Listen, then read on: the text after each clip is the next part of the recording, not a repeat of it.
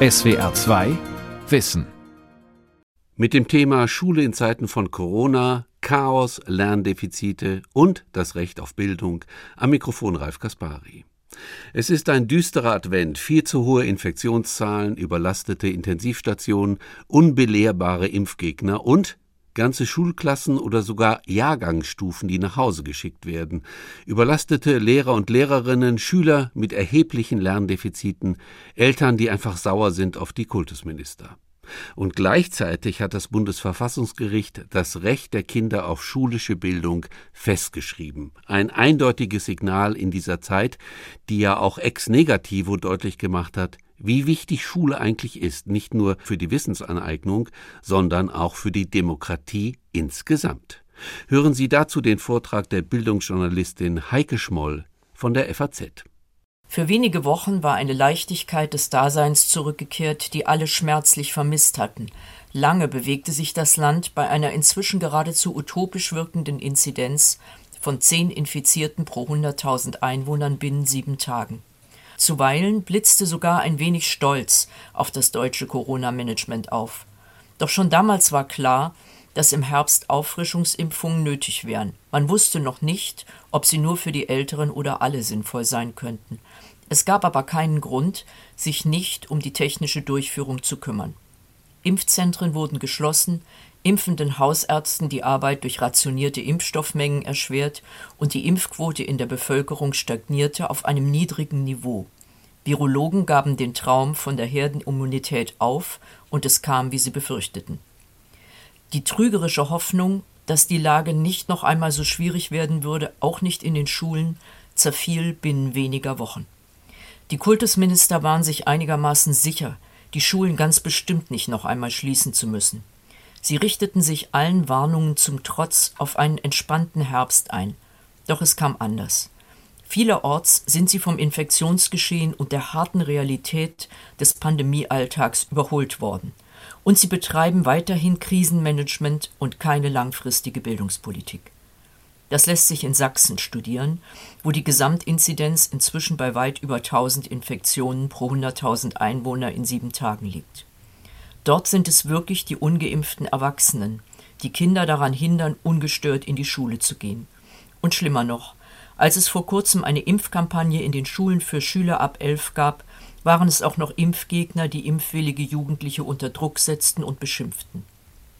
Am Ende ließen sich von den 14.000 Impfbereiten nicht einmal die Hälfte impfen. Sollten sie sich impfen lassen, wären sie in wenigen Tagen tot, riefen ihnen erwachsene Demonstranten vor Schulen mit mobilen Impfteams zu. Das hat die jugendlichen Impfwilligen verständlicherweise verunsichert. In Einzelfällen wurden sogar Impfärzte in Schulen angegriffen. Mit vielen Impfgegnern lässt sich nicht diskutieren, und sie sind auch nicht mit rationalen Argumenten zu überzeugen. Jedenfalls wird das aus Sachsen und auch aus manchen Regionen Baden-Württembergs berichtet.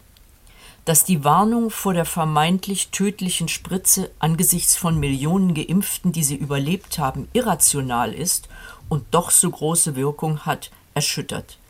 Eine neue Studie über Corona-Verschwörungsmythen von Wissenschaftlern der Universitäten Wien und Edinburgh aufgrund zweier repräsentativer Befragungen gibt Aufschluss. Ihr zufolge liegt die Anzahl der Anhänger von Verschwörungsmythen bei 9 Prozent. Ein harter Kern von 6 Prozent gilt als eingefleischte Corona-Leugner. Darunter rechnen sich viele selbst dem rechten politischen Spektrum zu, sie sind häufig unter jüngeren Bevölkerungsgruppen und unter Menschen mit geringem Bildungsabschluss zu finden.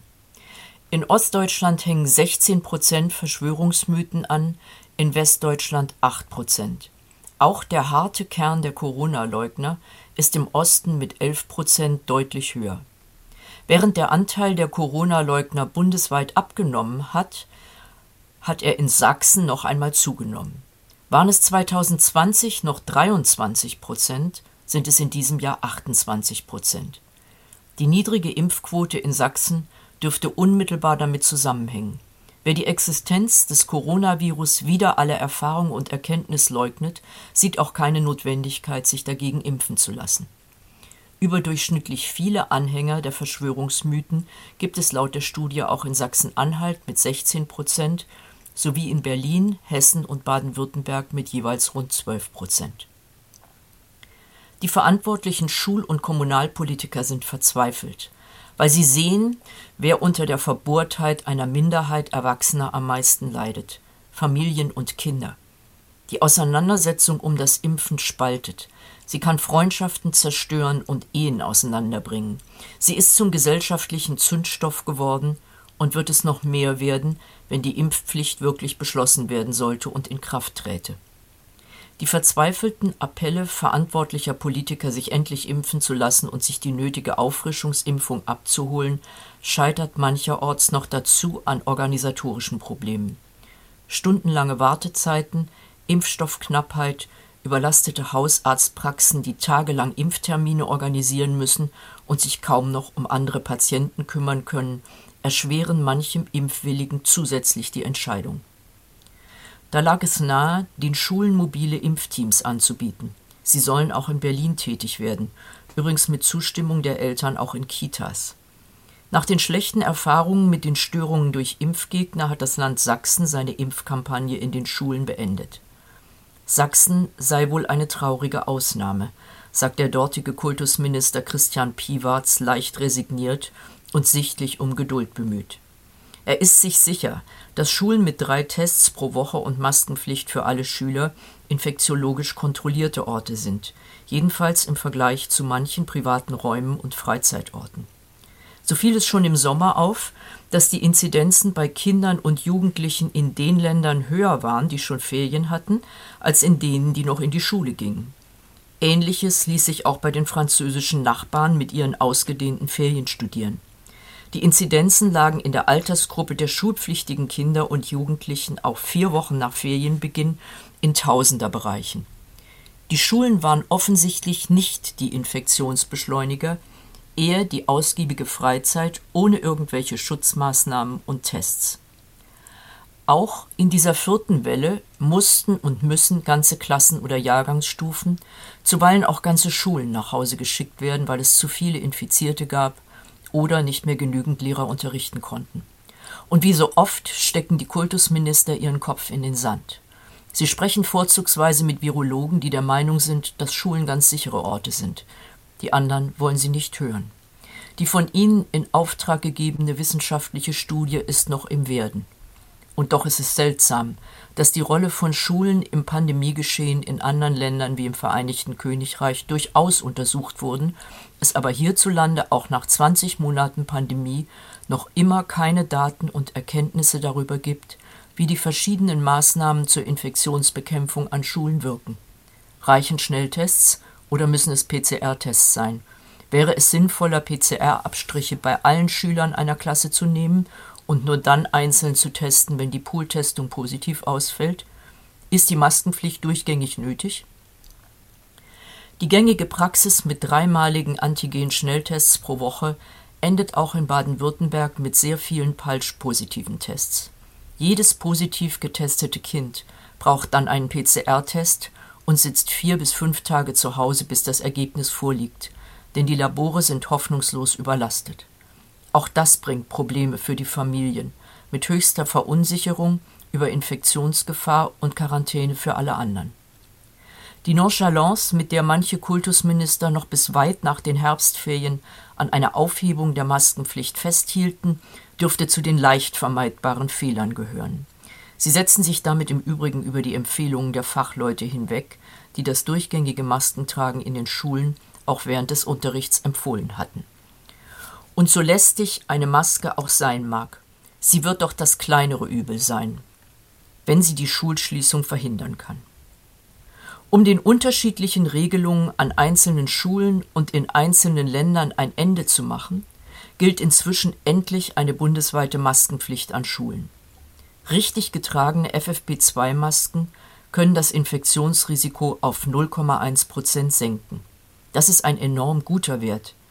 Natürlich ist das stundenlange Maskentragen sowohl für Lehrer wie Schüler eine Belastung, aber sie dürfte allemal geringer sein als eine Infektion. Nur hörgeschädigte Schüler und Kinder mit Sprachstörungen müssen ohne Maske unterrichtet werden, weil sie die Lippen des Sprechers lesen können müssen. Für diese Ausnahmefälle können Schulen geschützte Räume schaffen und mit einer erhöhten Testfrequenz für Sicherheit sorgen. Östliche Länder mit extrem hohen Fallzahlen wie Sachsen, Sachsen-Anhalt und Brandenburg haben wie im vergangenen Jahr schon die Präsenzpflicht wieder ausgesetzt. Für manchen Kultusminister lag darin ein Ausweg. Das bedeutet, die Eltern entscheiden, ob ihre Kinder zu Hause lernen oder in die Schule gehen. Viele sind schon deshalb auf die Schule angewiesen, weil sie berufstätig sind und niemanden für die Betreuung haben. Die Kommunen, etwa in Sachsen, haben schon früh davor gewarnt, wieder die Schulen zu schließen. Oft genug erfahren die Kultusminister im Regierungsalltag aber, dass die Ministerpräsidenten in Hochinzidenzgebieten auch Schulschließungen als letztes Mittel wieder in Betracht ziehen. Was im vergangenen Jahr noch befürchtet wurde, ist für viele Kinder bittere Realität geworden. Sie haben enorm unter den Schließungen von Kitas und Schulen gelitten, psychisch und einige auch körperlich. Die Angststörungen haben zugenommen, Krankheiten wurden oft zu spät entdeckt, weil die Eltern sich nicht in die Wartezimmer von Kinderärzten trauten. Auch der sexuelle Missbrauch durch Verwandte und Bekannte hat zugenommen. In durchschnittlich jeder Klasse sind ein oder zwei Kinder, die Missbrauchserfahrungen machen. Die Schule ist gerade für solche Kinder ein sicherer Hort. Manchmal gelingt es dort durch aufmerksame und einfühlsame Lehrer sogar, das Schweigen zu brechen und professionell zu helfen. Jedenfalls gibt es inzwischen eine Online-Schulung für Lehrer, die ihnen ermöglichen soll, auf solche Schüler früher aufmerksam zu werden. Lehrer sollen und dürfen nicht wegschauen, sondern müssen wissen, was sie konkret unternehmen können, um betroffenen Schülern zu helfen. Schulschließungen sind in Deutschland ein einmaliger Vorgang in der Geschichte. Selbst in Notzeiten hatte es flächendeckende Schulschließungen nie gegeben. Seit 1919 die allgemeine Schulpflicht gilt, fand Schulunterricht zwar kriegsbedingt verkürzt oder unter Restriktionen statt, aber eine völlige Schließung der Schulen, wie sie etwa die Vereinigten Staaten verfügten, um die spanische Grippe in den Jahren 1918-19 einzudämmen, hatte Deutschland nie gesehen. Sie werden nachwirken, das ist sicher. Viele Spätfolgen werden sich erst in den kommenden Monaten zeigen. Für viele Kinder, die 2019 im Herbst in die Schule kamen, bestand Schule bisher nur aus einem Wechsel von Präsenzunterricht und Schulschließungen und Corona-Regeln. Gerade die Grundschüler haben ausweislich mehrerer Lernstandserhebungen große Lücken beim Lesen und in der Mathematik. Das gilt auch in Hamburg. An der dortigen Erhebung hatten 15.000 Schüler der dritten Klassenstufe teilgenommen. Während die Lücken nach der ersten Schulschließung im Frühjahr 2020 noch vergleichsweise gering ausfielen, hat der zweite Shutdown ganz offensichtlich deutlich mehr Probleme verursacht. So ist die Gruppe der leseschwachen Schüler um 11 Prozent angewachsen. Das ist ein niederschmetternder Befund, weil Lesen die Schlüsselkompetenz für alle Fächer ist. Wer nicht sicher und verständnisvoll lesen kann, hat auch in anderen Fächern, übrigens auch in Mathematik, erhebliche Probleme. Besonders trifft es wieder die Schüler, die ohnehin schon schlechte Lernbedingungen haben, die Kinder und Jugendlichen in Brennpunktschulen. Die Rückstände gerade in den Kernbereichen Deutsch und Mathematik aufzuholen, ist nicht leicht. Bildungsforscher empfehlen Grundschullehrern eine Konzentration auf die Kernfächer. Doch auch in Baden-Württemberg ist diese Empfehlung nicht immer in der Praxis angekommen. So wurde nicht selten die Devise ausgegeben, dass bis zu den Herbstferien nur Stoff wiederholt wird. Das ist allerdings ein ziemlich sinnloses Verfahren, wenn es darum geht, konkrete Defizite zu decken. Aber es geht nicht nur um Lernlücken, sondern um wesentlich mehr. Schule ist im Grunde eine Einübung in demokratische Prozesse. Sie soll nicht nur das Lesen, Schreiben und Rechnen vermitteln, und nicht einmal das gelingt immer, sondern es geht darum, sich gemeinsamen Normen zu unterwerfen, still zu sitzen, den Mund zu halten zuzuhören, gesellschaftliche Prinzipien einzuüben, das sind tägliche Lerneffekte von Schule, die über die kulturellen Grundtechniken weit hinausreichen. Es geht darum, eine eigene Individualität zu entwickeln und gleichzeitig Gemeinschaftlichkeit, Verbindlichkeit und Leistungsorientierung zu erfahren. Kinder lernen in der Schule früh mit Unterschieden umzugehen. Sie messen sich untereinander, sie kennen die Stärken und Schwächen der anderen mindestens so gut wie ihre eigenen. Aber sie lernen auch gemeinsam zu handeln. Das alles funktioniert nicht immer störungsfrei, ganz im Gegenteil. Aber auch daran können Kinder wachsen. Sie müssen lernen, mit Verletzungen ihres Gerechtigkeitsempfindens umzugehen. Sie leiden darunter, wenn Lehrer ungerecht handeln. Sie sehen die Schwächen einzelner Lehrer, sie sehen ihre Unzulänglichkeiten bis hin zu fachlichen Defiziten und müssen sie doch in ihrer Autorität anerkennen. Das fällt vor allem Grundschülern überhaupt nicht leicht.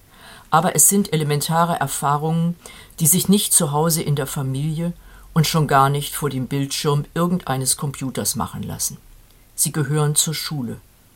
Umso unverständlicher ist, dass Schulgebäude so oft verwahrlost und unwirtlich sind.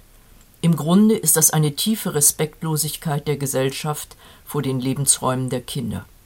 Im Koalitionsvertrag der neuen Ampelregierung im Bund steht, marode Schulgebäude solle es in Zukunft nicht mehr geben. Das bleibt allerdings ein frommer Wunsch, wenn es nicht eine engere Zusammenarbeit der dafür Zuständigen gibt. In der Regel sind die Kommunen als Schulträger für die Ausstattung von Schulen verantwortlich, weder der Bund noch die Länder. Aber es könnte den Versuch geben, dass alle Akteure zusammenarbeiten, um Kindern zu zeigen, dass ihr Lebensraum der Gesellschaft wichtig ist. Oft genug lässt sich schon am Schulgebäude ablesen, wie durchsetzungsfähig eine Schulleitung auch gegenüber dem Schulträger ist und wie sehr sie ihre Schule zu ihrer eigenen Sache und der des Kollegiums gemacht hat. So ist es auch kein Zufall, dass eine gute Atmosphäre, freundliche und gepflegte Gebäude mit Rückzugsecken und sauberen sanitären Anlagen ausweislich der PISA-Studien die Lernleistungen heben. Kinder gehen nicht nur lieber in solch eine Schule, sie identifizieren sich auch eher mit ihren Zielen. Vor allem Ganztagsschulen müssen Räume für Entspannung, Spiel, Bewegung, eigenes Lernen, Bibliotheken und eine eigene Mensa bieten. Nur dann werden Kinder und Jugendliche gern dort bleiben. Und nur dann zeigt sich auch die Wertschätzung einer Gesellschaft für die schulische Bildung am Lebensraum Schule. Die allgemeine Schulpflicht ist eine echte Errungenschaft der Moderne. Und sie war und ist eine große soziale Errungenschaft, weil sie allen Kindern und Jugendlichen unabhängig vom Bildungsstand und Geldbeutel der Eltern das gleiche Recht auf Bildung ermöglicht. Das ist der vergleichsweise egalitäre Ansatz des deutschen Bildungswesens, der gern in Vergessenheit gerät, wenn immer wieder von herkunftsbedingten Ungleichheiten die Rede ist. Zunächst war die Schulpflicht eine Schutzmaßnahme. Kinder konnten allein auf diese Weise vor Ausbeutung durch Kinderarbeit bewahrt werden. Im Humanismus und in der Reformationszeit, als Schulbesuch längst nicht allen möglich war, sondern Kindern der Oberschicht vorbehalten war, hatte Bildung einen klaren emanzipatorischen Anspruch. Die Fähigkeit, selbst zu lesen, befreite von der Vormundschaft der Kirche. Die Bibel allein lesen und deuten zu können, hieß unmittelbaren Zugang zu Gott zu haben. Wer lesen konnte, war auf die Vermittlungsfunktion der Kirche und ihrer Priester nicht mehr angewiesen. Der Priester musste das Monopol des kundigen Lesens und Auslegens abgeben. Die Unterscheidung zwischen Klerus und Laien brachten die Reformatoren zum Verschwinden. Das Priestertum aller Gläubigen trat an ihre Stelle. Wie sehr diese Lesemündigkeit gewirkt hat, zeigt sich etwa an der frühen Alphabetisierung skandinavischer Länder. Finnland, wo Schüler Luthers tätig waren, war das am stärksten alphabetisierte Land im 19. Jahrhundert, aufgrund seiner reformatorischen Prägung. Die Lesetradition ist den Finnen bis heute geblieben, nicht nur wegen der langen und dunklen Abende finnischer Winter. Die allgemeine Schulpflicht umfasst nicht nur ein Recht auf gleichen Zugang zu staatlichen Bildungsangeboten, sie bietet den Entwicklungsraum für den mündigen Bürger. Sie bringt auch die unterschiedlichsten Kinder eines Altersjahrgangs an einem Ort zusammen, unabhängig von sozialer Herkunft, Geschlecht, Nationalität oder Religion. Das ist eine unglaublich wichtige Erfahrung für Kinder. Die Grundschule ist deshalb bis heute die eigentliche Einheitsschule, Sie gelingt nicht immer in idealer Form. In Brennpunktschulen sammeln sich oft Schüler aus bildungsfernen und sozial schwachen Familien. Aber prinzipiell eröffnet die Schule auch ihnen die gleichen Bildungschancen. Deren Startbedingungen sind aber ungleich schlechter, werden Sie möglicherweise einwenden, und zwar zu Recht. aber die Herkunft bestimmt nicht so stark die Schulkarriere wie in Ländern mit einem klassenabhängigen oder meritokratischen Schulsystem wie im Vereinigten Königreich oder in Frankreich. Die öffentlichen Schulen waren im 18. Jahrhundert nur für die Kinder gedacht, deren Eltern nicht in der Lage waren, diese Aufgabe zu erfüllen. Ende des 18. Jahrhunderts war es also ein soziales Stigma, eine öffentliche Schule zu besuchen. Die lange häusliche Beschulung in der ersten Pandemiephase und während der ausgiebigen Schulschließungen zu Anfang dieses Jahres waren gewissermaßen ein Rückfall in vormoderne Zeiten. Denn erwiesenermaßen konnten sich die Kinder besser entwickeln und zum Teil sogar große Fortschritte machen, deren Eltern das Lernen anleiten und begleiten konnten. Schwache Schüler ohne Rückzugsräume, mit berufstätigen, oft auch der deutschen Sprache kaum mächtigen Eltern fielen oft genug zurück, allen Bemühungen engagierter Lehrer zum Trotz. In manchen Familien ging es während der Zeit der Schulschließungen um weitaus existenziellere Fragen. Mütter sorgten sich darum, wie sie ihre Familie ernähren sollen, wenn das Schulessen wegfällt und die Kinder wochenlang zu Hause sind. Einige Schulen haben deshalb für besonders bedürftige Familien Pakete mit Nahrungsmitteln gepackt, die dann in der Schule abgeholt werden konnten. Das Homeschooling, das sich eine kleine Minderheit von Eltern wünscht und das nicht etwa das pandemiebedingte häusliche Lernen meint, sondern Unterricht in Verantwortung der Eltern, ist in Deutschland höchstrichterlich verboten. Seit 1938 ist der Heimunterricht nicht mehr erlaubt.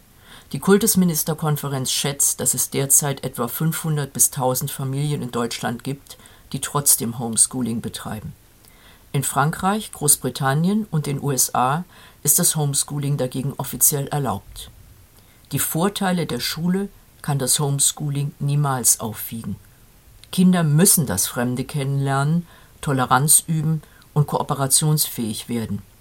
Damit verhindert die Schule sich abschottende Parallelgesellschaften. So begründete das Bundesverfassungsgericht im Jahr 2006 das Verbot des Homeschoolings. Denn das Homeschooling wäre nichts anderes als die soziale Abschottung privilegierter Milieus. Damit wäre das Grundprinzip der Schule aufgegeben, ein demokratischer Lernort im Kleinen zu sein. Das Homeschooling enthält Kindern ganz elementare Erfahrungen vor und es beschneidet ihre individuellen Entwicklungsmöglichkeiten. Diese Form des Lernens überwunden zu haben, ist eine echte demokratische Errungenschaft.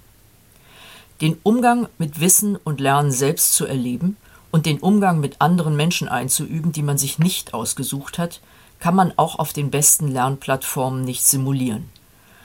Bildung ist schon für die Bildungstheoretiker im 18. Jahrhundert vor allem Umgang mit Ungleichheit und Differenz in der gesellschaftlichen Kommunikation.